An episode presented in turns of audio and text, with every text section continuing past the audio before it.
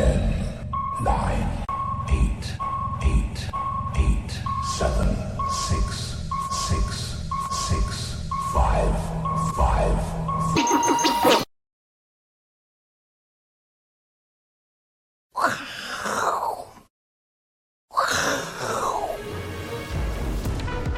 欢迎收看，我是金钱豹，带你了解金钱背后的故事。我是大 K 曾焕文。首先欢迎现场两位嘉宾，第一位呢是这个财经 V 怪客的好朋友，筹码专家阿司匹林。对啊，为什么讲到 V 怪客呢？因为要感谢大家哦，昨天呢大家也辛苦了，抢了 V 怪客的这一个投资见面、投资讲座见面会哦，这个早鸟票，恭喜有抢到的人哦，哦，这个辛苦大家了哦。对对对。到时候大家会场见。那昨天 V 哥有讲到说，这行情哦，也不要太悲观啊，随时容易出现反弹，因为昨天出现正价差嘛，台子期，哎呀，今天就真的有反弹了哦，哦，好不好？啊，忘了赶快介绍第二位来宾，我们的好朋友帅哥伟杰哥。好，这个行情呢，要先跟阿哥来讨论一下。之前呢，先讨论这个，这个大家更关心。换换主持人了吗？希望 那这样收视率会飙高。三 D 投影来一个，还是来一个真的好了。真的当然好啊，对不对？不过假的都是最完美的。哎，这很夸张哎，数学不会骗人，但美女会骗人。这是假人呢？是假人吗？这个是，真太可怕了。美国一个二十三岁的王美，这王美也是个女生哦。对，哦，这个女生呢，她推出自己的虚拟女友，哎，那应该是男生哦。哦。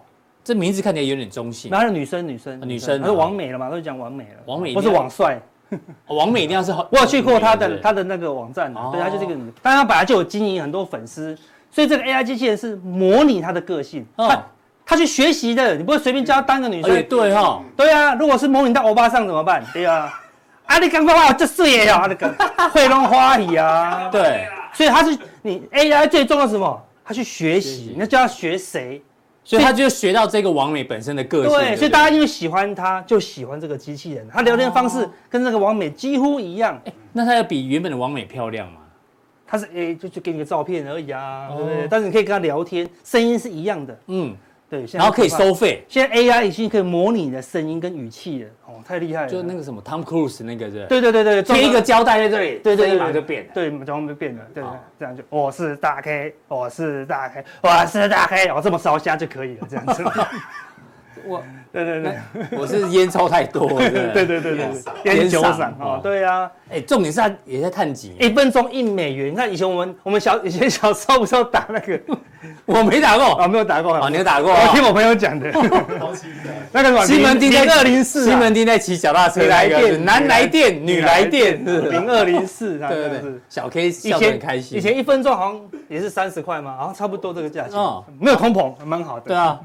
帮你这个凑对就对了，一周就赚两百万，夸张，超厉害，真的。对啊，最了不起的嗯，明明知道你是假的，嗯，对。那以后你们也可以啊，你弄一个假的，对。所以看他，如果他把我，你看我们过去有很多，因为有时候他们问我一些我们旧的问题了，对。如果让 AI 把我，你把它学起来，跟你一样，他把我过去的东西学起来，哎，他就问问 AI 的我了就好了，对呀。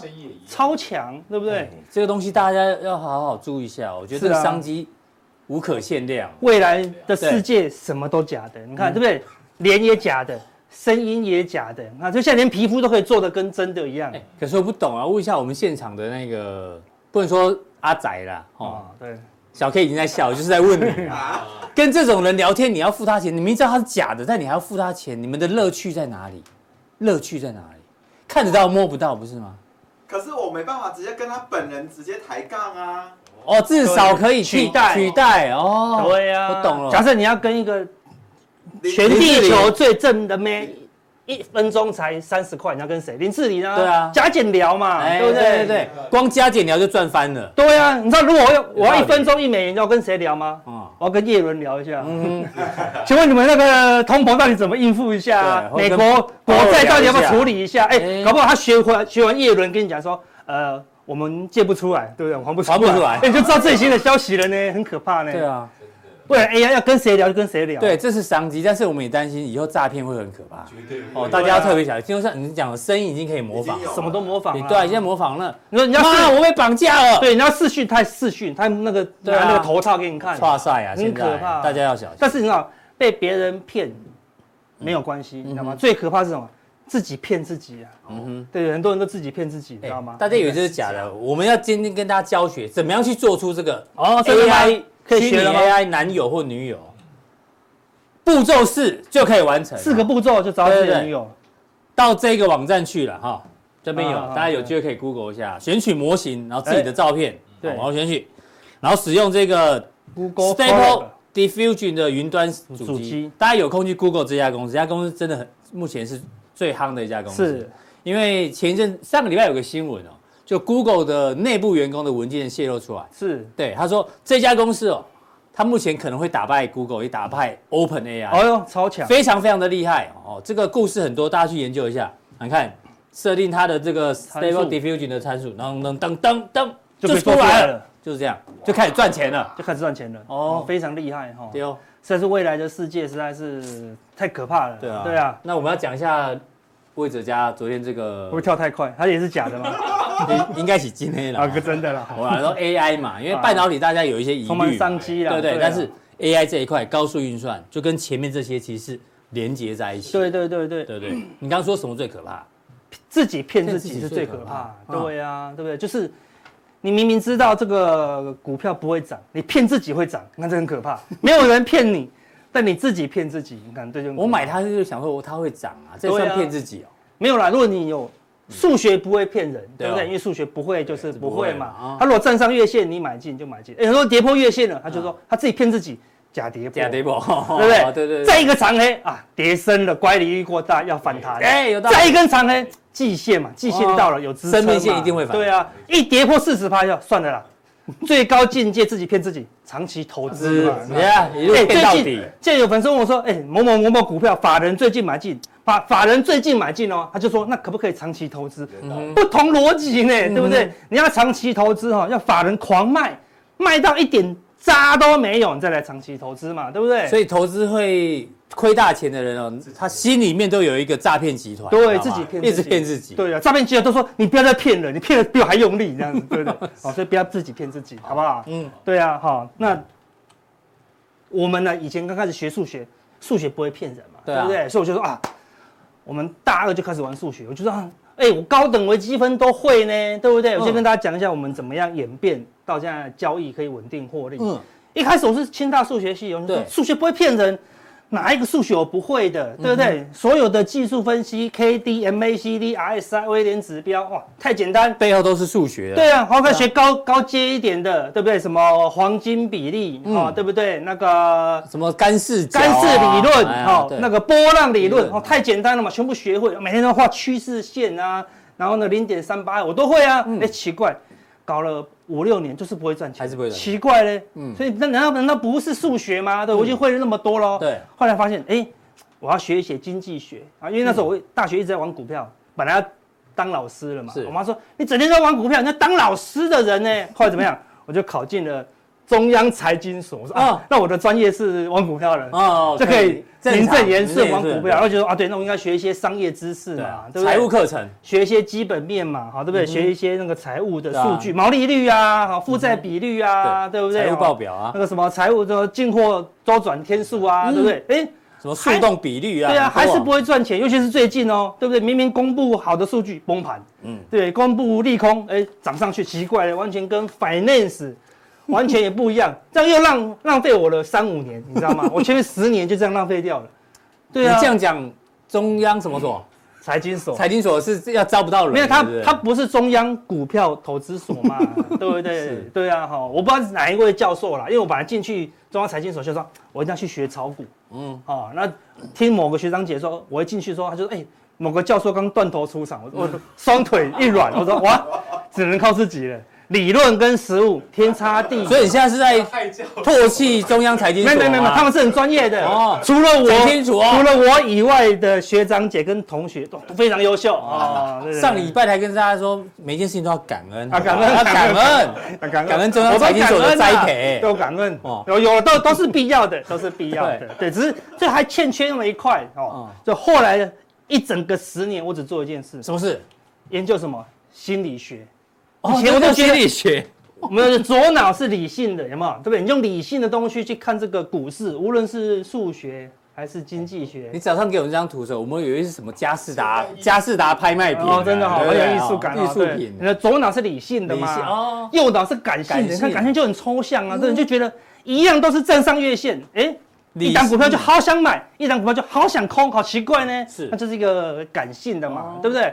我股票。他就好想空，因为他他他就是要笑死我，对不对？你股票，哎，他就好想买，对不对？类似这样子，哎，他有感觉的啦，所以这个地方是超抽象的。我五年搞定数学，五年搞定经济学，我花了十年才搞定心理学，到现在还在努力的成长当中啊。所以，我们交易就是心理学，就是心理学。你交易的就是别人的，对不对？对啊。所以看像最近行情，你真的要用，而且是用极短线的心理学啦。好，所以心理学。非常的复杂，好，非常的复杂。对啊，好，因为有人问我问题啊，我才用这个来当开头。O A 问你什么？你介绍过很多指标，结论都是很好输，哎，但是还是要问你有没有哪一个很难输或容易赢？这样他就是他觉得我一定是在藏私，他觉得我太过分。我大概有一百多个会赢的，好，或者说我有五个会赢的，我硬是推一百个会输的，这样子，你知道吗？好，如果我有很很容易赢的，我何必在这边呢？对不对？对呀。我就在推大家很容易赢的就好了嘛，对，我们有加强錠，我就推给大家很容易赢的。为什么？没有啊，没有这种东西。只有一个人会跟你讲很容易赢，就是他，好不好？一般咱只要跟你讲说他有一本秘籍，可以很容易赢。外外面很多这种老师，你不用问我，你只要随便去打给那个线上的分析师，有没有很赢的指标？什么很容易赢？有，百分之百赢。我们。恭喜会员，上礼拜五档大获全胜，五档通通涨停。你看，每个都这样讲啊，没错。那你相信吗？嗯哼，你相信不是他骗你，嗯，是你自己骗自己。你也知道不可能，但是你还是相信。你又相信了，那么你就相信他，对不对？相信他之后，你就会这样说，你就会跟着 I told you I was sick，我就跟你讲，我生病了，对不对？下辈子绝对不要再重压。为什么？因为你觉得一定赢的。你知道什么指标最危险？胜率百分之九十的最危险。哎呦，为什么？为什么？因为你一次对了，觉得哇，真的和假的？两次对了，高母一啊，嗯，对了九次，你就说哇，稳赢的了。第十次你就 all in，知道吗？这一次就输光。对，一次，通常那种胜率九十趴的，好，都是小赚大赔。嗯哼，都是小赚大赔。是。比如说你买台子期货，跌两百点你就买进，然后呢，你过去半年呢，你只要它敢跌两三百点，就市价买进一口。然后不要停损，嗯，涨一百点就出场，嗯，是稳赚的，嗯，哎，过去半年胜率百分之百，因为都会过高啊，对不对？没错，只要敢杀下来你就买进，然后打死不停损，对不对？对了九次，最后一次崩两千点，而且你每次都重压哦，对，我说话，那你就会出本书，如何从五十万变成两千万？对对，然后。下集呢？如何从两千万变负债两百万这样子？对不对？一那那一集就那一集就只有两张，因为我重压，这样就好了，嗯、对不对？对啊，I told you I was sick，对不对？巴菲特从来就不会 care 赢的指标，你去问他，嗯，你你花了那个八百万飙到可以跟他吃一个牛排，你说，嗯、你说，Mr. Buffett，May I ask you a question？有没有一个很容易赢的指标？他就喝可乐，没有。好，谢谢。好，这样子花了八百万，对不对？对不对？他就只买了可口可乐，那放到现在，他就是全世界十大首富，有什么指标吗？没有。对啊，你去问他，我们那个广达今天为什么会涨停，他还不懂了，对不对？对呀，他懂什么？啊，他只懂喝可乐，没他太过分了，对不对？但是我的意思是说，他你你问他短线的。一个月内的，一个礼拜内的，甚至一年内的，他从来不去评论，对，因为他就看不懂啊。他看的是长期的趋势。他这辈子有没有看过任何技术指标？没有。没有。有没有看过任何筹码指标？不用，因为他他就是筹码。筹码。对，需要看任何基本面指标？不用，他就是基本面，因为他都直接买进人家四十趴，就改变他的基本面了，对不对？没错。对啊，他都会介入人家的那个经营啊，对啊，那这个才叫会赚钱。他只想要钱就好，你到底要指标？还是要钱呢？我常常讲的，你要来大赚啊，对不对？所以你要钱的话，就不要赢，嗯哼，你就要输，好不好？你就要小，你就要努力的输。像巴菲特很常输啊，嗯，对你动不动就看他停损啊，对不对？哈，类似台积电他也停损啊，对不对？哈，啊，这是什么？我跟跟大家讲两个故事啊。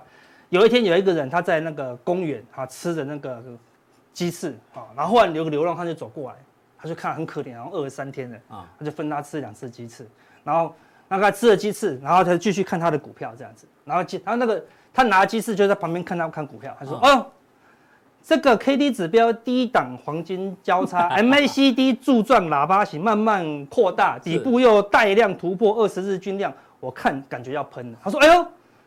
这你也懂？他说不懂，不懂我会这样。哦，不懂他会变流浪汉吗？懂吗？就是懂了太多技术指标，最后就流懂流变流浪。这是阿哥最厉害的地方。好，对对对，就是骂人不带脏字啊，对不对？不懂技术指标，十大首富，对不对？懂了技术指标，就是变流浪变流浪汉。那为什么？因为你就太相信数字，对那个数字是假的，对不对？不信。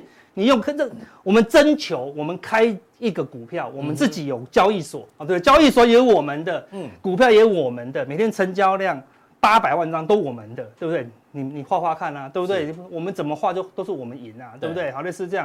然后另外一个故事呢，就是放大镜，对，有一个人，有个妈妈打电话去那个妇产科问医生，这样子，我小孩刚出生，对不对？我把腋下打开。有一根金色的毛，哎，我们放大镜看，有细细的、很金色的毛，是怎么了啊？这样子哦，会不会严重？要不要割掉？这样子要刮掉？我说，哎呀，应该没事啊，可能总是有一些毛没有没有色素嘛，对不对？那过两天他打去了，他说，医生医生，我用放大镜哈，看到儿子那个脖子下面有一个小小的黑痣，是不是什么？会不会恶化干嘛的？可不可以给我那个给我给我一些建议？这样子，他说应该不会了，有点痣也是正常的啦。过两天他说，医生医生，严重严重了。我把他眼睑翻开，用放大这样放大镜看，好多血丝哎。嗯、他说：“医生，你觉得我可不可以给我一些建议？现在给我一些建议，不然我会过不好这样子。”他说：“我给你个建议了，把放大把放大镜丢掉，好不好？你懂我意思吗？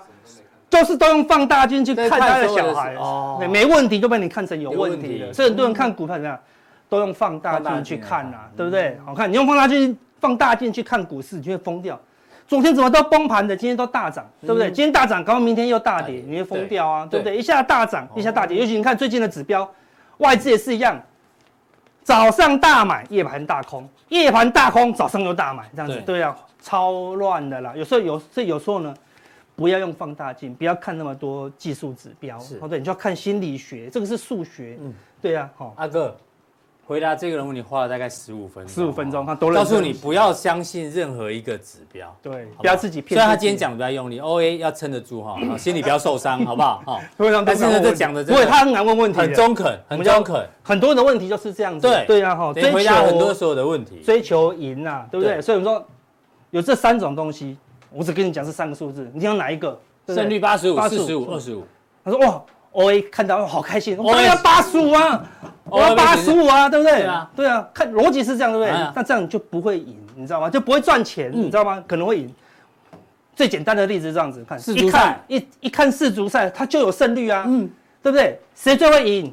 巴西啊，对不对？胜率最高啊，对不对？但是赔率就只有四啊，一比四，报酬率最低。对啊，你看，但你说，哎，我要沙乌利阿拉伯烂队。对不对？它的胜率可能是最低，可能只有十趴。哎，它是一比六百啊，嗯、对不对？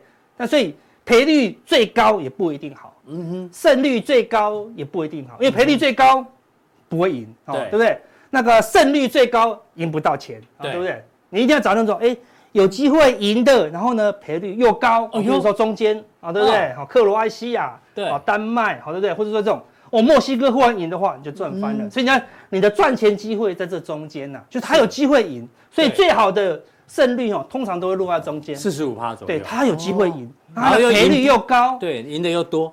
哦，我们过去看了所有，我们以前我研究过城市交易，我跑了几百个城市交易，你要跑，我可以一直拉高它的胜率啊。是，对啊，因为我可以，因为他跑出来就说他我他有那个。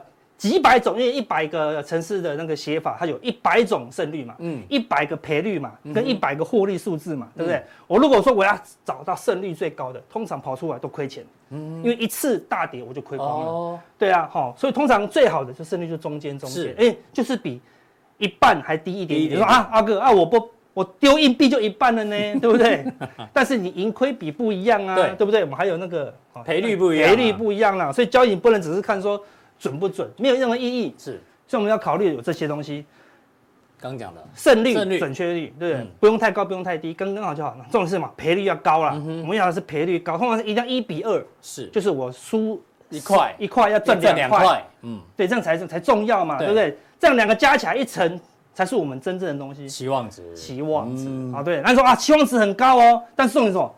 出现的次数很低呀、啊。啊，通常通常我们股市就是要这样子。对，，要等啊，有时候对啊，等待。要股市大崩盘，对，比如说像去年十一月，竟然有人说台积电是中概股啦，然后台积电就崩到四百，你看那个时候你去买台积电，的胜率高不高？高，那赔率呢？也高。因，为跌多了，但出现次数呢，那五久年才一次，五年才一次，嗯。对不对？对。对啊，三十年才出现一次，就台积电三十八块，啊，对不对？哈，是。连我们的张董事长都说，我看不到明年的燕子，哈，多好的位置啊，对不对？三十年才一次，所以好赚的那个次数一定是很少了。那我们看平常那种每天都有出现的那种那种机会，那种胜率也不高，对。或者说赔率又不高，是。类似这样子，加起来期望值都不高哎，所以我们能够交易、能够出手的这种好的期望值呢，真的是少之又少。我们再来还有流动性啊，就说哎，胜率也很高，赔率也很高，就成交量三十二张，你们没得买啊，对啊，无法交易啊，你买个十张就变大户了所以你要考虑流动性，对不对？像最近很多股票哦，一跌下去哈、没有流动性，你知道吗？真的啊你卖个五十张就打三四档下去了，你知道为什么？对，是砰砰砰砰砰，你看很多股票都杀都这样，不是这样跌，而是嗖咻这样子，对不对？嗯很多股票都这样子，为什么？没有流动性，开盘大家一卖你就快跌停了，好，类是似这样子。好，重点还有交易容不容易交易啦，啊，对不对？比如说海奇啊，有些要开副委托啊，哦难度比较高，所以你要考虑的是这些，哦，交易是没有那么单一啦嗯。哦，那我说你如果真的要赢，要提高你的胜率，然后要赚很多钱，你必须做那么多东西。这样就可以赢了，是不对？每天，但这个做不到嘛，对不对？每天早起晨跑，下午要游泳，练练身体，饮食均衡，吃的喝饮料哦，阅读书籍，撰写心得得，打坐修修禅禅，祈福念经，哦，哎不不容易，可能嘛，对不对？我们明神都有，对不对？明神明神哥在这两个有了，这个两个有啊，但这边应该应该没有啊。他觉得这个没有，这个没有。对他不没有，他偶尔有爬山，他偶尔有爬山，对不对？他饮食很好啊，对不对？他不会。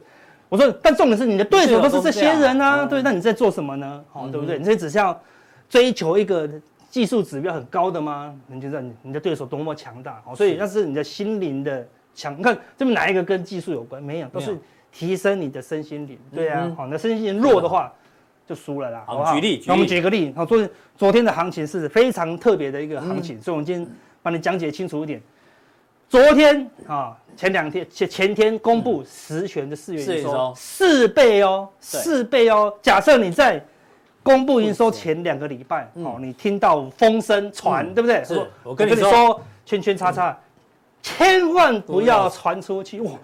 你觉得哦，我福报，我真的交到你好朋友了，哇！这种营收暴冲四倍，你竟然跟我讲。对，哦，我如果赚到钱，我一定请你吃和牛大餐是，对不对？就然后你就等等等，就心满心期待，等等等，但你会骗我啊？四倍呢？对，那么夸张。然后下午一公布，棒，真的四倍，哦，赚到了，马上打电话去，感谢感恩感恩，谢谢啦啊，别说感恩，我真的感恩，真的感恩，太感谢你了！好，对不？我们的好朋友就隔天呢，棒，直接跌停，开盘不到五分钟，跑都跑不掉哦，奇怪哦，对啊。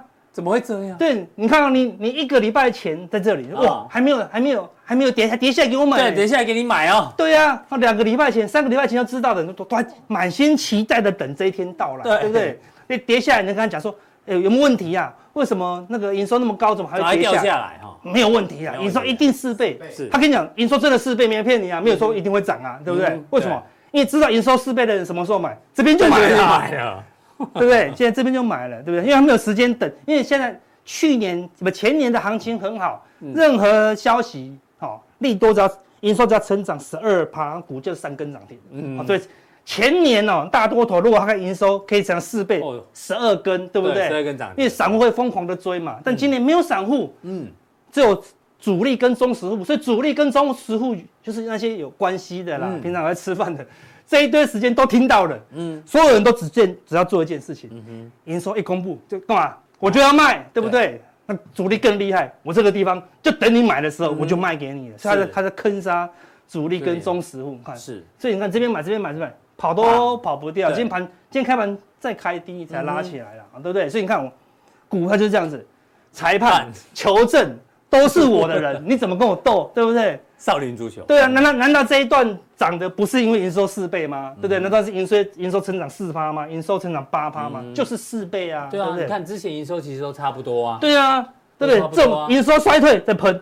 营收小幅成长没过高再喷，对不对？就是为了这个嘛，就为了这个，这样七早八早就拉这一段，你看拉这一段你还觉得莫名其妙，你也觉得说，飙股乱拉，哦，对不对？没有基本面，对不对？还去空它，对不对？先别嘎嘎嘎嘎，然后后面说 你不要再空了，你真的有人你垮，对啊，被嘎嘎嘎，说这边 被被迫强制回补，我说啊，我空单输好多，我说跟你讲，不要笨死。人家营收四倍呢，你还放空啊？感恩感恩感恩，全力做做多，就棒就下来了。你看，这个就是股票，对不对？非常豺狼虎豹。我们上次也跟大家讲了，非常可怕。那更厉害的是这个，好不好？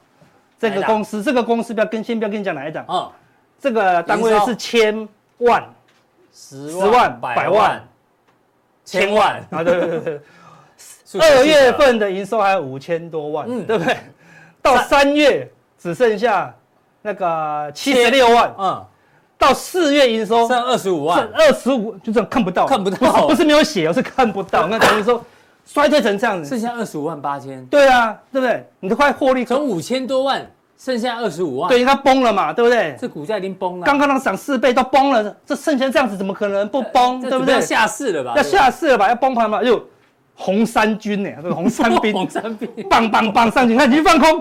哎，我跟你讲，这个公司营收 二十五万，好感恩感恩感恩！竟然跟我讲这个消息，真的假的？给你看发票，这个月就只有二十五万，给员工的薪水都不止，亏死了。嗯，完蛋！对，就像之前有跟我讲说，董事长办公室跟我说，完蛋了。好，放空，对，棒棒棒上去。哦。很可怕的，我不是在流，我是笑着流泪，笑着流泪，哭着流泪，笑着笑着就哭了。对，很多行情是这样子，我们刚刚听到线就是这样子。你看这行情多诡异啊，对？多诡异！你看嘛，之前就反映了嘛，不然之前这样跌什么？跌什么？那股市都都是反映提很提前，很提前啊，一定有人先研究了嘛，对不对？好，所以行情就是这样，非常的吊诡。那昨天有个更吊诡的事情，哎，我们昨天也稍微提一下。对，那没有解释为什么，我看一下。对，所以今天再帮大家解释为什么，多神奇，这个行情它多诡异。五十反一涨涨，因为昨天大盘跌嘛，期货跌正正常啊。那昨天大盘加权也跌哦，柜台也跌哦。嗯，台湾五十哎也涨零点一七，见鬼了！这两不是哎，这叫五十，这是五十反一。照理说一个涨就要一个跌啊，对不对？永远都要两个都涨，奇怪嘞，对不对？我去。买营收创新高的亏钱，我去空营收快没了也亏钱，奇怪，这个做多也赚，这个做空也赚，他怎么这么厉害啊？对不对？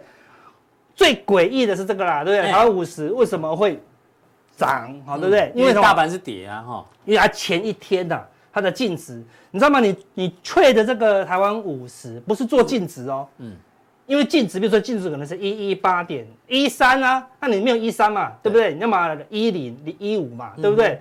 所以你你不是说买到这个净值，如果你打去跟元大说我要申购一张元大台湾五十，他就卖你净值，因为你是跟他买的嘛，他就用净值，你去买基金，他是用净值卖给你。但是 ETF 你是跟市场市场上交易来交易的啊，我是跟你买啊，对不对？你愿意卖我多少，我就只好跟你买多少。我卖你一一七点八嘛。对，所以市场很悲观的时候说，我才不要买一一八，嗯，我只愿意买一一七点八。那卖的人也愿意卖一一七点八，所以。它就成交在一一七点八，所以它前一天它的市价是比净值还低的啦。我们称作为什么？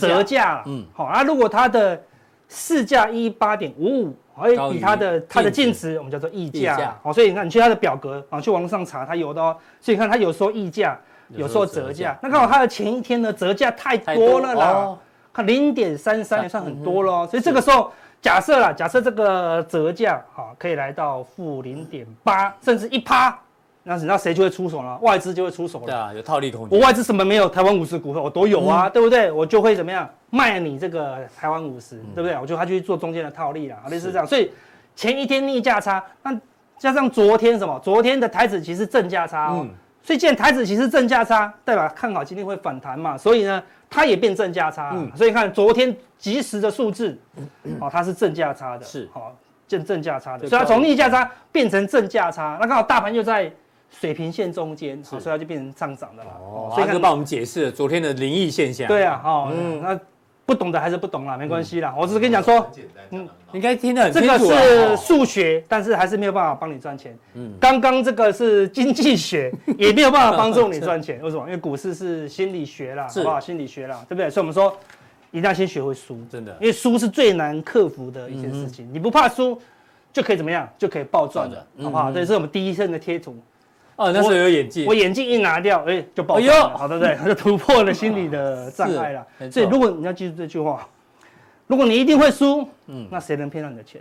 对，谁能骗到钱？对，如果你不贪色，AI 再假也骗不到你的钱。对啊，小 K 有听到哈？好，对对对，不要贪，不要贪色，不要贪，好，对不对？哈，色欲熏心，好，对不对？哈，是，对啊，好，所以我们说今年这行情就这么简单，守株待兔，要等待。等待别人吐钱，就是你看，像昨天所有人都吐了嘛，对不对？那你在低阶，但但都只能做短线啦，好，对不对？还有刚刚讲的期望值高的时候再下，再出手啦。那现在短线都是期望值很低的啦，对，也许有点胜胜率，你的胜率就是说要在昨天大跌，看起来快崩盘，莫名其妙炸大跌哦。昨天去捡的人，你胜率就高，因为大家都在停损嘛。对呀，你就是哦，今晚上就赚钱嘛，对不对？但是你的赔率可能很高哦，因为。假设昨天跌是有原因的，嗯啊，比如说两岸摩擦或是干嘛干嘛的，那其实今天都崩盘了，对不对？所以你的赔率是很低的啦，好类似这样子哈，所以要等待机会，等到我们的那个好赚的机会，什么时候？等美元出现方向。我说美元没有什么方向，还在这里。你看那行情就是上上下下嘛，对，你就不要随便出手。但是昨天。除了股市，那昨天就美股也是没什么方向，只有纳斯达克微微的过高。我们已经有提醒大家了，纳斯达克就是要走最后一小段，机会，但其他可能没有走啊。嗯，但是有一个商品出现方向，油价、原油，对不对？破底以后反弹，哎，看起来又要再往下探底哦，对不对？要留意一下，如果它再又跌破七十啊，就会持续反映什么？经济衰退。好，而且昨天不止原油在反映经济衰退，嗯有两个商品也加入，帮你确认经济衰退了，已经开始有点。迹象了，第一个白银，白银，对不对？哇，昨天跌那么多，昨天黄金没什么跌哦，对不对？代表说什么？避险买盘没有离开嘛，所以我是用避险买贵金属的没有离开。那为什么白银会重挫？因为它有工业用的需求，对，所以工业用的白银用途比较高，崩掉了，好，对不对？好，直接把这个头部一口气贯穿哦，只有白银而已哦，它不不止，另外一个更可怕。哦，铜哦，这就有意义了。哦，这个头头部这么大哦，对不对？是，哎，一个哦破底，哦就代表铜只要大底，代表未来的经济一定是衰退的，有疑虑啊。那股市还没反应啊，对我说就心理学嘛，因为现在股市还在担心升息，还在担心小银行，没有人开始在 care 经济衰退。那我们从一月就开始讲经济衰退，没想到市场到现在还是不 care 经济衰退，但是从原物料来看，是有这个迹象的啦，所以你要看。远一点，不要用放大镜来看了，好不好？那经济衰退的话呢？现在银行的风暴已经慢慢的降温了。照理，所以第一，避险需求降温；第二，开始反映什么？经济衰退。经济衰退，你就会缺现金，你就会开始卖比特币去变现哦。好，所以你要留心留意哦。若比特币跌破这个大颈线，代表什么？哎呦，经济衰退，资金开始紧俏了。是，你就要留意一下，风险就会越来越高了。对，好。另外这个们讲过多次。黑天鹅指标又再度冲高了，不，不是又有人在赌赌元月的大事情发生。对啊，所以要留意一下，市场都在赌，但是什么时候来不知道。那就不用先赌，等美元出现方向。好，好，等美股出现方向。好，现在都还是没有方向了，好不好？那以台股来看，今天一根，昨天长黑，今天是小红了，对，对不对？那你看哦，这是十字线。好，我们说过去你用十字线哦，没什么赚赔，啊，对不对？突破十字线一大段，这边就是大整理嘛。好，但你可以看过去的情况哦。这一段好跌破十日线去放空，结果反弹一个站上十日线你就亏钱了。对，站上十日线这个地方去做多，就没什么赚。一跌下去，哎，又没什么赚了，对不对？嗯、但是你看最近这一次的空单，你一跌破十日线去放空一大段，等站上两天、一天、两天、三天你再回补，哎，还是赚钱呢。是，哎，空方的这个十日线策略开始赚钱了。嗯，空方的这个多单策略呢，哎，你这个地方买。这个地方买，这个地方买，就一个长黑，哎，全部都亏钱哦。哎，做多，而且不到五六天就跌破了，哦，看起来空方的力道稍强一点，有点稍强了，好不好？所以除非它这个地方很快的又被它站稳，好，那你再留意，又它可能又再进入一个大区间了。那最好最好是等到这个大颈线被跌破，那行情就会很明确，好，那你再来操作。好那柜台真的是比较弱一些，好，虽然现在今天柜台出现一个明显的反弹，但是整个已经在我们所说的。Cry Wolf，Cry Wolf，狼来了，狼来了，这是什么？Cowbell，Cowbell，对，Cowbell，牛铃，牛铃行情出现，看重挫，好嘞，反弹逃命坡又重挫，我看这个红 K 都没有这个大长 K 来多，所以它一定会反弹，对不对？它你看，它你去看成交量，带量下杀，无量反弹，带量下杀，今天也是无量反弹，然后为什么？因为主，因为现今年的行情哈，就是我们刚才前面有讲的。没有散户，散户太少了，所以你要期待融资疯狂增加，没有了，对，不容易了。现在都是坑杀主力中实户，因为我、嗯、我认识的朋友都都是很辛苦的，对啊，所以他只能往下杀，但往下杀才有量，我没有办法拉起来爆量，对，然后等一天，为什么？等一天让大家低接，隔天再杀，那、今天大家又低接了，嗯、但是你看到今天低接。已经有些股票弹不动喽，有些股票还在破底哦。比如说像做运动用品的乔山，破底了呢，对不对？不像以前一杀下去反弹，是所有股票都狂喷，没有什么股票崩盘。现在已经很多股票结构不一样了，结构不一样喽。你看这个图就很明显了。哎呦，我们刚才说不能超过一千，你看短空的加速哦，超过一千一了，对不对？然后今天大概会往下凹一点，但是已经往上突破了啦，啊，对不对？好，这次。空头持续很久喽，对不对？上次多头持续没多久就凹下来了，对不对？所以上从事实上从这里，它就已经酝酿酝酿转弱了。好，这里又再嘎一个才下来，好，这是有一点正式转强了啦。好，所以除非你未来可以看到这个短空的加速掉到一千以下，好，这个下跌的压力才慢慢的解除。好，不过未来行情还是很震荡啦，因为说没有融资市场那么乐观的情况下，行情就是这样疯狂的震荡，所以。不要追空，也不要追高，啊，就来回，要么就来回操作，要么就等最后大行情来，好再进场了，好不好？好，最后。就跟大家讲一个很有名的人讲，哎呦，杰西·里佛摩，嗯，他说的。有讲过这个故事啊？有，他说当有看到当他看到危险讯号在向我招手的时候，我不会争辩，我不会跟市场说你不对，市场一定对，他马上跳出去，一定跟市场道歉，就好像他走在一个轨道上，你就知道轨道危险，就跟股市一样，你看到一个火车。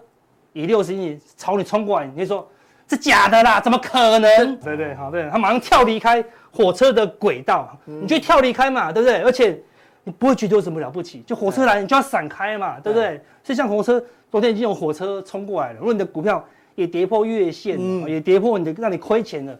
你就要闪开，先跳出去再先跳出去再说，对，过两天没有事了再回来嘛，特别是这样，那就是小赚小赔这样子。是大行情来你就会赚钱，没错，好不好？所以等下加强錠，我再给大家更多的数据，好不好？来佐证这个行情。然后有人问说，现在适合长期投资还是等技术线转好？好，我们来跟大家讲一下，跟大家报告一下。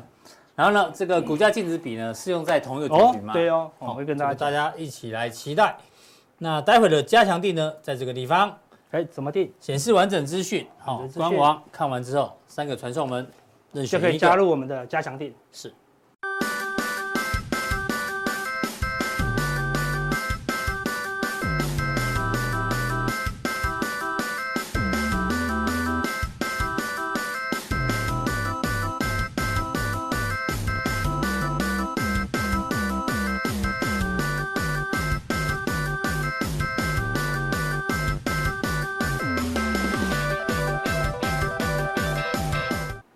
第二位来宾呢，邀请到好久不见的帅哥伟捷。哦，伟杰气色越来越好了呢。好，好，好。戴着口罩，我都感觉他气色非常非常好。这现在变时尚配件，你知道？然后遮住一半，看起来更帅。然后时尚配件，就 这坚持啊。我有戴啊，好不好？哦，我戴黑色的。胡渣型的。胡渣型的，更帅的。对，好，这个。美国公布 CPI 之后，四点九又又有预期，对不对？那大家想说，啊，到底接下来会不会停止升息，甚至赶快降息？那我们今天呢，统计了一个这个 Bloomberg 抓的一个数字哦，哎，这有参考意义哦。他把从一九五七年哦，一直到上一次二零一九年这几次的降息循环呢，时空环境是什么？比如说 PMI 平均哦要跌到四十八点六，制造业的 PMI 哦，然后 GDP 呢大概要一点六。然后呢，失业率要五趴，哦，新增就业呢单月要大概要七万人左右哈，这过去平均算下来的。然后呢，职位空缺好，时薪年增率四点九，哎，终于有一个出现跟现在一样，CPI 四点九就跟现在一样一样哈。不过核心的部分呢，平均要降息的时候，平均要四点八，现在还五点五，还不够低哦。哦，但是呢，就有人在讨论说，哎呦，已经有一个指标符合了，会不会有开始，哎，要降息了？不过这报告里面也特别提到。这十一次的这个降息循环哦，有有几个特别例子，像一九七零到一九八零那时候是通膨非常非常高的时候，沃克尔时代嘛，哦那时候降息的通膨哦，CPI 核心是三点三，那现在还是比那个时候高哦。那另外呢，这个一九九六年那一次啊，FED 呢，它是说这个核心通膨哦，年增要两趴啊，目前呢，这一九九六年那个时候大概是二点五、二点三，其实也都偏高，所以他认为。也还不可能马上降息，只有 CPI 数字一样嘛。尤其是现在，现在这个环境呢，美国的就业市场还是非常的紧张哈，这个就业力道非常非常的强哦。那再加上这个传声筒说，哎呀，这个呢六七月会暂缓升息，并没有说会降息，所以这个只让大家看一下历史过去平均数字要降才会降息。那伟杰你觉得嘞？CPI 这次降的速度你觉得快不快？好，我想其实我我先跟大家讲哦，在市场上预估四点九的确是超乎市场上面的一个共识哦。市场上共识大概百分之五到百分之五点二左右然后那当然这次公布出来四点九啊，照理说按照高盛跟小摩的看法，应该当天晚上美股是喷出，结果有没有喷出？喷错了，一下子。喷错了，喷到科技股去。嗯。哼，对，然后其他道琼啊、标普没有什么太明显的一个反应，对，所以你就知道。市场上面对这一次的四点九的百分点的这样子的一个数据，其实它是有疑虑的。为什么？因为它的核心数据还是很高。对，好，等一下我们后面来看。那我们先来看哦，这张统计图卡哦，其实呢，大家有时候会看这个统计图卡。看起来好像很有意义，但事实上你要去把它拆解。嗯，他做这张统计图卡背后的意义要干嘛？他要告诉你什么，对不对？对。好，我们就先讲哈。第一件事情，我觉得有点问号的是，它是要所有的条件都符合才会降息吗？嗯。那如果是这样，那符合一件，那绝对不可能降息的。嗯哼。所以大家也不用太过期待，尤其是在这个失业率这边哈继续下降。哎，那如果是这样，那就代表说美国的劳动市场紧张的程序并没有缓解。对。那。持续紧张，没有缓解，薪资的这个年增率又维持在百分之四点四到四点五。嗯，其实代表美国哈，对于这样子的一个通货膨胀的一个环境，并没有舒缓的一个现象哦。嗯哼，并没有舒缓哦。那另外就是说，在整个 CPI 过去的这个时间点来说，其实曾经哦，在这个 Nick Timiraos 哦，他在他的推文里面也曾经讲过，他有在之前更之前他说，我们要看的是美联储的那个。措辞有没有声明稿的那个措辞？嗯，然后去找出他到底要不要暂停啊，还是要准备降息？但事实上，他在那一篇推文里面，他有一个非常重要的前提假设是零五零六年，他那时候说零五零六年嘛，哈，那那时候 FED 准备要升息的时候，他措辞改变了，对不对？哎，准备要从升息转降息的时候，措辞改变。那重点是他说那时候的时空环境背景，通货膨胀的数据是低的呀，嗯。并不是像现在动辄就是百分之五以上的一个数据，他自己也提出了这样的一个观察，所以代表其实他在发推文的时候，我个人认为，我开玩笑，嗯，我个人认为他就是为了凑篇幅啊，然后所以哦去跟大家讲说哦，我有这样的看法，骗稿费是吧？但是多一点啊，但事实上哈，其实我有前提假设，嗯哼，这对我来说是这样，我开开玩笑哦，就是说，当然他有他自己的看法跟想法，但是我认为哈，要利用这样子的一个整体的。数据的统计平均值来告诉大家说，美联储会不会降息？其实有一点点问号，因为你不知道，确实它是要符合全部的数据吗？那难度就高了。嗯哼，好，那如果符符合其中一项，你看好现在四点九好了，那请问我们的失业率现在是三点四啊？嗯哼，那我们的职缺数都还在九百万个以上啊？对，哎，那请问这样子的一个状况，劳动力市场状况会不会缓解？不会缓解，那不会缓解，通膨就会继续。那虽然这一次。呃，我们的这个鲍威尔说，哎，薪资哈不是推升通膨的最主要原因，但事实上薪薪资呢，它持续的上涨也会推动整个成本的增加。是，好，所以其实到底是不是？好，所以大家看到这张图不要很兴奋的就哦，应该要降息了没有？好，应该要去看一下这整个环境到底它背后，你可以分啊，你看七零年代、八零年代，对，它的通货膨胀环境是什么？哈，然后到了九六年、九七年，它当时候的时代环境背景。然后到了两千年的初期，一路到目前哦，两千零六零七年到现在为止，其实过去通货膨胀的平均值，百分之二点五到百分之三，嗯，那过去这十五年，你要把它刺激到百分之二，超级难的啊。对。那在这样的情况之下，就是纯粹只有货币政策嘛，调整就好。可是当你还要去考虑到通货膨胀的时候，那就没有那么简单。换言之，就是告诉大家，不要期待短时间之内会降息。对，没可能的。那你说暂停有没有可能？我跟大家举例，暂停呢有一点风险。你看英国就知道，英国之前是，好，之前是不是说，哎，暂停？可是呢，一公布出来百分之十的通货膨胀，赶快升了，吓死，赶快升，赶快升。澳洲也是啊，之前公布出来，哎，停。这一次马上要急升，为什么？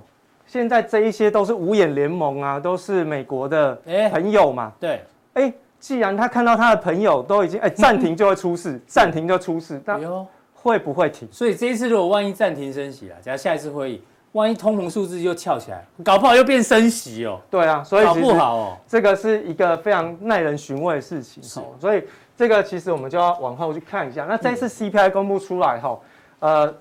四点九，大家其实都知道哈，那优于预期也大家都知道。那年呃月增率的部分是来到百分之零点四哈，但大家可以看一下哈，这个月增率的部分，你就可以去观察。嗯，之前呢，通货膨胀呢在高档的时候，其实刚好就是未来这五六月要碰到的这个往上翘的这一段。简单来说叫高基期，基期高，嗯，哦，高基期来了，对不对？好，未来五六月你可以预期啊，接下来继续往下降，肯定。但是过了下半年，看到二零二二年。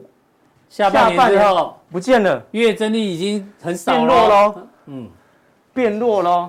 换言之，如果物价还是维持在现在当前的水平，我告诉各位，进入到下半年六月份以后的通货膨胀数据，它搞不好就稳定在百分之四点五，跌不下去。嗯哼，因为这基期降太快了啦。那你说它要降息吗？它要停止升息吗？嗯哼，百分之四点五，我预估了，我随便乱猜，百分之四点五。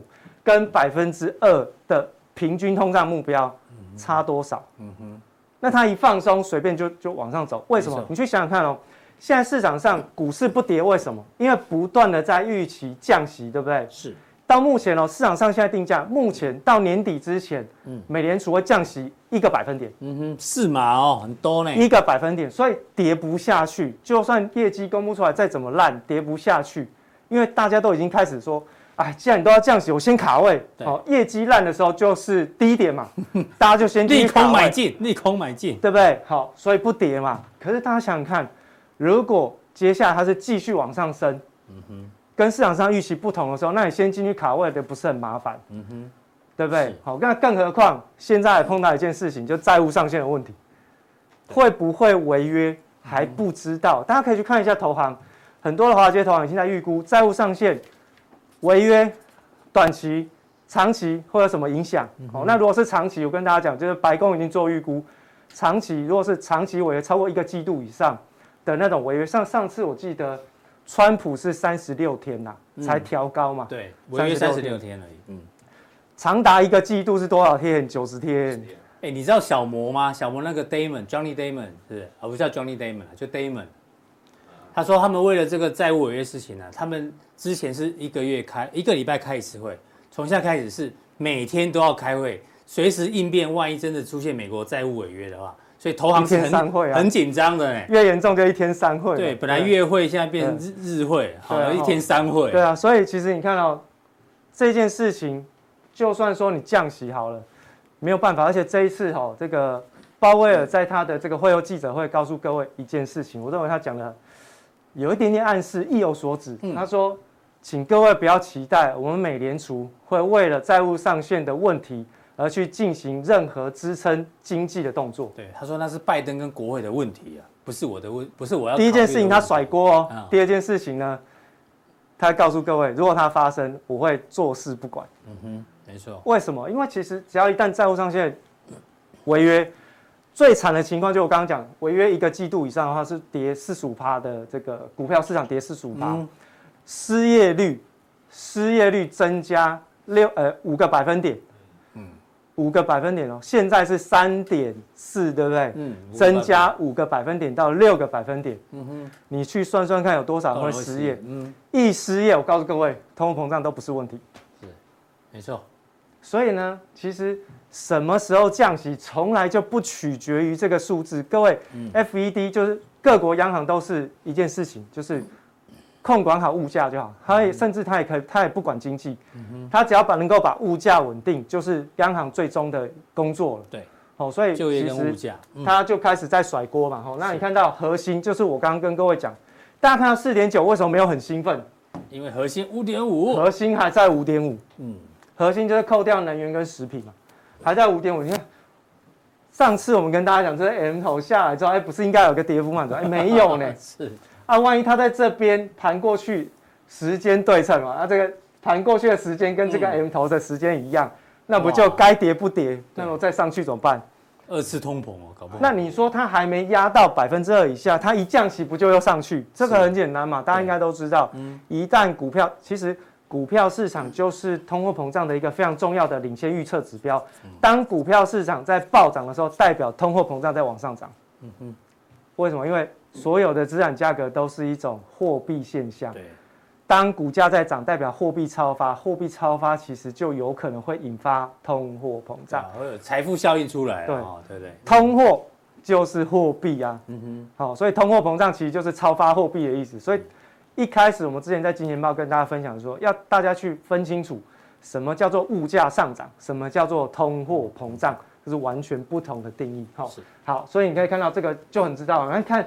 从核心的月增率角度来看，你看几乎没有什么放缓的感觉，几乎都是在一个高档的平均值当中，都大概零点四、零点五，甚至还有超过的。嗯，可是它，你看它有没有像刚刚这一页，掉的很快，这边不见了，对不对？嗯、可是你看，核心都还很高啊，是，好，都还很高。那当然，大家会讲说啊，那到底是什么？那住房成本。嗯，好，那我们就用鲍威尔指标，这个所谓的超级。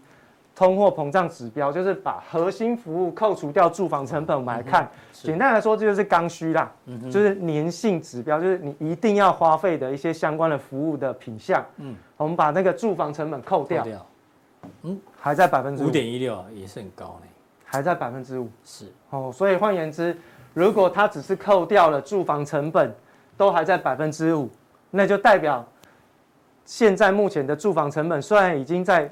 增幅在放缓，甚至有弯头向下，准备要修正的感觉。可是，扣掉住房以外的其他服务类的品项，它的价格指数都还在上涨。是，那你说这样子，嗯哼，要怎么降？怎么降息？要怎么暂停？可以暂停就上来啊！因为各位，只要股票市场在涨，大家花钱一定是闭着眼睛花。我跟各位保证，肯定的。对，我跟各位保证，对啊，阿哥就常请我们喝饮料的，财富效应，财富效应，对啊，好，所以我们之前来来节目的时候，有跟大家讲过，这一次美联储的关键是扑灭财富效应，扑灭财富效应，因为我们刚刚不是有讲鲍威尔说它不是薪资嘛，嗯，不是薪资推升吗？什么财富效应啊？那要扑灭财富效应，没有股票市场跌怎么可以？嗯哼，好，对不对？这最简单的哈。不见得一定只有股票哦，大家小心。对，其实股票跌啦，或者资产价格跌哦，这个打通膨是最快的，最快的，只是大家会比较痛。对，哦，那所以其实这一次我们才会一开始在很久之前就跟大家讲过这一波的这个升息，就是其实有之前有一个参议院叫做沃伦吧，对不对？啊，伊丽莎白沃伦，他好像说这一次这个美联储就要弄一个人工海啸。嗯哼，哦，他讲的是对的哦，好，就是这样哈，现在已经回到。回到之前次贷海啸的水准了吗？是。可是你去想想看，在次贷海啸之前的那个通货膨胀，跟现在的通货膨胀的数据差多少？对啊。好，所以保守预估啊，大家可以去看一下那个英王哈布拉德的那个模型，他之前的模型就是那个什么，呃，利率应该是要上调到百分之六，六趴，百分之六，目标值是六。好，这是布拉德的模型做出来的。好，那虽然他这一次没有投票权，但是。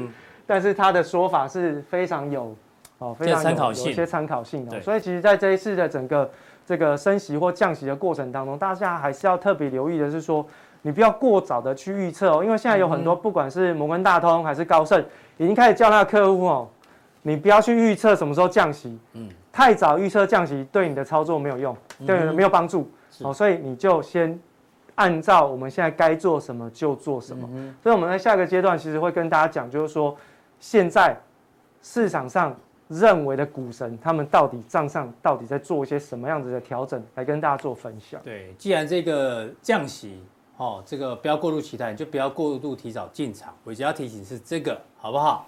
那当然回到美股的部分，我们看一下，好久没看他了，Wilson。这个美国美股大空头又出来讲话，因为前一阵子呢，他是看空看的比较辛苦一点点。不过他的报告我们还是要来关注一下，因为美股确实现在涨势也稍微比较疲态了。他说这个美股哦可能会再跌二十六趴，他讲的原因在这里啊。他说现在市场上哦，就股市一般人还在期待两全其美，既可以降息哦，大家还在期待降息，就刚刚我讲不要期待的哈，然后。降息、资金宽松之后，然后经济最好持续成长，哦，两全其美，这样股市就 OK，所以大家才这么热烈在交易嘛。但是他觉得没有两全其美的事情哦。相反的，他比较相信水与火的另外一篇啊，就是经济增长呢，这个会走缓甚至衰退，然后 FED 哦会持续缩紧它的政策。其实这看法跟跟伟杰是类似的哦。所以股市很辛苦，好吗？不要过早进场。然后呢，如果大家相信他们自己，因为投行有很多的这个 model 在跑嘛，领先指标，他说未来几个月基本面的部分呢，下降的趋势会令人惊讶，好不好？基本面这个获利部分会跌得非常非常的快。我们之前也让大家看一个图嘛，开始降息呃开始升息之后，什么时候会影响到这个股市的获利呢？大概就今年的七八月嘛，大家还记得去看那一集？好，伟杰，嗯，怎么解读？好，我想其实先从这边来看，说美股美未来几个月美股因为会下下降，这很正常。为什么？大家去看一下哦，最近这个美国的那个短期利率水准，就是两年以内的，嗯，两年以内的那个利率水准，这基本上都是企业的融通成本。那当然，如果你是要嘎票的话，在三个月内的票，你就去看都超过百分之五。是啊，如果企业的融资成本都是高达百分之五，那我当然会影响到我的。获利，美股获利啊，这是很正常的哈。所以这个在之前哈，我们有跟大家讲过，就是说为什么升息，升息会带来美股盈余的下滑。哦，这个是有跟大家讲过，当时候在讲。是。哦，那另外就是说这个紧缩的政策，这其实就是雨天收伞。哦，那他的看法其实基本上他有他自己固定的模型在看，所以他不会轻易的改变立场。是。好，因为现在的市场交易人定价是有问题的。嗯哼。就是说，他整个市场的价格是乱的。那唯一能够让自己能够维持一个稳定的看法的，嗯、哼那你当然就要承受短期跟市场上的方向是不同的那种压力，这很正常，因为你不可能说一套就看到底，因为市场上的交易人他的想法会变，情绪会转变，尤其是情绪的转变。嗯、哼哦，那所以其实我认为他的一个讲法呢是比较接近美联储现在目前在想的一个方向的。是好，那当然，其实在这个美国股市的部分，我必须要提醒大家哈，这个。根据这个投行的一个统计呢，他们有特别提到美国的五大全值股哈，科技全值股，大家应该也知道说，这五大全值股其实占的全值非常非常的大。对，只要一旦这五家哈在上涨，基本上标普五百指数不会跌，嗯哼，或者是基本上科技类股都会涨。是，好，所以你可以看到微软从今年以来它的表现，年初至今哈，你可以看一下哈，六十七趴。然后另外你看到其他的，包括像是这个苹果也涨了快四成，好，然后。另外亚马逊呢两成多哈，嗯、那 Google Google 也是两成，对。可是你看同期间的标普才涨了不到八趴，都那你就知道都赢过指数。好，这个大盘基本上把这五家扣掉，基本上是跌的嘛，嗯哼，好，基本上是跌的哈。所以我们要跟大家讲说，它其实有一个非常重要的统计，就是美国股市的一个市场广度指标。广度指标，好，市场广度指标就是说，当涨的加速越来越少。涨的加速越来越少，到了一个极致的时候，通常就是告诉各位，就市场是要即将反转的同时，其实历史上有几次，这个是他们做的一个统计哈，这些高盛的哈。那你看，其实在这个负百分之十这边的时候，其实都会有一个极端值出现，差不多，对，大概都是在这个时间，对，超过负百分之十之后，它就会开始酝酿一个反转哦大盘的反转，嗯，好，那你看。包含像是九零年代啊，两千年这边也有哈，两千年的是比较极端，是。然后你看到这个哦，零七零八年这边也有哈，然后一五一六年不是有一波吗？那时候台湾从一万零一十四点掉到七千两百多点嘛，对不对？就在这里。然后这个就是疫情的时候，啊，现在又来，又来了，哦，它现在又来了，哈，所以当它的广度哦，就是上涨加速越来越少的时候，其实呢，往往都会酝酿着一些反转的风险。那在反转风险呢，要怎么去做预估？它会跌多少？嗯，来，他抓了一个比较中肯的一个数据，说当它开始广度指标开始下降之后，下降到了极致之后，极端开始跌升，开始反弹的时候，那个时间点到最低点之后的六个月，嗯，好，它的六个月。平均大概大盘的表现会是怎么样？他抓了几次历史上面的一个数据，那最后呢，他告诉我们的是说，它的中位数是平均会跌百分之十一。哦，嗯哼，也就是说，撇开其他的零零总总的一个影响因素，光是广度指标缩小，嗯，好，广度指标缩小到极致的时候，它未来六个月。隐含的。指数修正大概就是十一个百分点。那假设我们现在就是最低好了，假设现在就是最低啊，明天就开始准备要最低要反弹，那就是从现在开始往后算六个月。嗯哼，这一段期间当中会跌十一趴。嗯哼，是。好，那大家就可以去算一下。那当然，呃，这个是一个统计的数据，然后它的数据就会比较单纯一点点，单纯就是用上涨加速的多少来去做一个统计，然后到极端值的时候。它会有什么样子的一个历史表现的状况？是，哦，这个就比较单纯，大家就比较可以理解。哦，那像刚刚一开始，哦，它变数太多了，对，指标太多，你很难去掌握。没错。好，那当然，一个市场有每一个市场有不同的一个观察指标，你可以把它放在心上，可以去看。是。好，那另外就是，你可以看到。现在目前光是苹果加微软啊，它的权重就已经超过百分之十四，两家公司占标普五百哦，是。都已经五百家公司了，它还这两家占掉十四趴，占掉十四趴，剩下四百九十八家只能分到八十六趴，这个很恐怖哦，这个很恐怖。那另外呢，就是大型全值股的表现，其实一直以来都是超越标普五百，可是我们刚刚在第一张统计的时候就看过嘛，是。这五大全值股表现其实都已经超过标普五百百分之二三哦，那。另外呢，在标普五百中，刚刚不是百分之七的报酬吗？这个是之前统计了，嗯，百分之七的报酬里面，它的占比是绝对超级高的，它占了大概多少？现在目前大概将近快超，已经超过超过一点五趴以上，嗯哼，已经超过一点五趴，就是七趴里面占了超过一点五趴，嗯哼，哦，这个比例就超大了哈，就很大，两成哦，差不多。所以其实在这个结构上面的一个失衡，为什么会跟大家讲，其实非常的危险哈。好，那其实在这边呢，我们可以去看一下，这是五大权值股啊，五大科技权值股跟这个标普五百的一些相关的数据的统计。好，那包含像是在它的这个哦，它的报酬率的部分哦，到目前为止的报酬率，然后跟未来的一个预估值都做出了一些相关的一个统计状况。那大家这个东西大家可以去做参考。是。那最重要的是未来它怎么去做预估呢？未来预估是在这一框哈。预估它的营收哦啊，它会。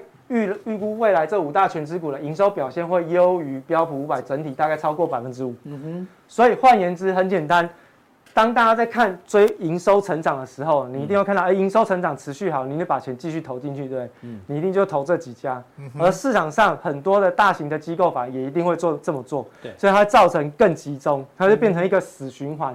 钱一直都往那边去，大者恒大就对了。对，那其他的呢都没有表现。嗯哼，好，那资金全部都被等于是这五大权值股在股市里面就呈现了一个紧缩的状态，就吸金。钱都往那边去，那其他都不会涨。所以你如果报到其他公司的，就很麻烦，就比较不容易上涨。就算业绩太好，都不太容易涨。对，因为资金不青睐它。对，都都会觉得说，反正如果未来要跌，一定是大型的全资股相对抗跌。因为小中小型一定跌比较，这就像我们去排队排那个名店有没有？你如果光客来要吃鼎泰丰，鼎泰丰旁边也有高记啊，不行，我就是一定要排鼎泰丰，嘛就大者恒大，对啊，排高技就比较少。你会觉得那种信心是比较够的，对，所以觉得大家会买就买这几只大股票，小股票不是业绩不好，但是大家大家就不青睐它。对，所以你会发现最近很多的这个财经网红有没有？嗯，那再讲就是讲那几只。再讲就讲那几只，以前那个什么什么安什么安静啊，什么 Salesforce 啊，那 Moki 啊，啊哈，哦对不对？呃，刚纳入道琼权值股没多久的嘛，嗯，哎都不见了，都没在讲，没有在讲哦。然后什么零售销售的龙头啊，哦 Costco 也没什么人在讲。哦，哎全部都在讲这个，哎呦越讲越没有了嘛，所以就不知道该讲什么。题目都打来打去，然后每次都讲一样的，大家也不想看，反正就是它最好。安全。大家看完之后就反正它最好，就像我们现在一样。反正不管怎么样，台积电最好。对对对，要买什么啊？台积电就好。事实上是真的是这样吗？哈，这个大家要小心哦。台积电的人多的地方不一定是好事。嗯，台台积电的业绩还在掉。嗯，哦，还是可以确定一件事：人多的地方真的不要去，太挤了哈，那会变成像韩国那个踩踏事件，很危险。对，好。那再来说盈利率的部分哈，那盈利率呢？当然这五大权值股哈，它的统计上面一定是优于整体的标普五百哈。那所以。这个也是大家在用基本面挑选的时候，你一定会看，如果它的盈利率呢是优于其他的个股，你一定就选它，对，你就不会选其他的。那本益比的部分，当然它就还是想，因为比较高了，盈利率表现比较好，基本面的状况比较稳定，所以它当然就会享有比较高的本益比，又是平均它比标普五百这五家公司哦，平均比标普五百，虽然它的本益比已经有修的，比标标普五百都还多了一点五倍，是，都还多了一点五倍，也就是说，简单来说。它应该是这个本益比偏高啦，嗯哼，哦，本益比偏高，所以其实不管怎么说哈，其实市场上资金集中的效果已经开始开始慢慢让我们看到一个，就是有一点资产荒的感觉，就是你不知道该选什么，就只好选大的，嗯哼。好，那在这边要跟大家提醒一个问题，就是说流动性依然是我们在操作个股或者在投资的时候一个非常重要的考量，哦，千万不要觉得说一档公司哦。一天没什么成交量，只有在一百张以下的，对各位的投资不会有太大影响。你会把你的资产放在少数决定价格人的手上。各位，如果一档一家公司，它在平均上市的时候，哎，一张一天交易量不到一百张，嗯，各位你会发现它那个价差哈，就那个 tick，嗯，跳很大哦，嗯，你可能如果是百元以上，你可能会看到那个落差是两块钱以上。那两块钱以上，如果你手上有个一百张怎么办？你就马上就损失那两块钱一百张的价格，就两百块的，你所以你就让少数人去决定你的资产价值哦。嗯，所以为什么一直跟大家提醒说流动性很重要？是，因为你在想要变现的时候，你不会打折去卖它。嗯哼，然后你也很好出脱。好，所以流动性是一个非常重要的关键。好，这个是要先提醒大家的地方。好，对，这个很多的投资都集中在几档大型股，但还有一个原因就是我们之前跟大家讲的。就是投资的属性改变，ETF 盛行嘛。对，ETF 盛行之后，啊，我就是买全职股嘛。啊，现在投资人都喜欢买 ETF，全球投资人都在买 ETF，所以他就只能去买这些。大家可以刚刚讲这个 ETF 哦，他就让我想到一件事情，是，你知道，现在所有的这个叫做 ETF 的锁码效应，嗯。因为很多 ETF 它持有的标的是重复的嘛，对，然后很多的投资人也会重复申购。你知道很好笑，有些什么 AI ETF 啦、机器人 ETF 啦，什么东西弄来弄去，股票都一样，你知道吗？都是那几档。那你说，如果很多投资人都去买这些东西，他是不是会重复买？那重复买莫名其妙的，筹码就被锁住。对，没错。为什么台北股市呢？该跌跌不太动，筹码都被锁住。嗯哼。可是当一旦它开始启动跌势的时候，开始有人受不了。对。砍第一枪要降价去清仓的时候，那就很恐怖，助跌效应就来了。对，所以之前是助涨，这个万一发生助跌，对，好，那所以其实，在 ETF 的这个锁码效应能够撑多久，这个大家真的要小心。好，谢谢伟杰的分享。那待会加强定更重要。波克夏这次股东会呢，我们有段教授的分享啊，我们也分享过。那伟杰呢，有他的观察点，也要跟大家做一个分享。好，那待会见。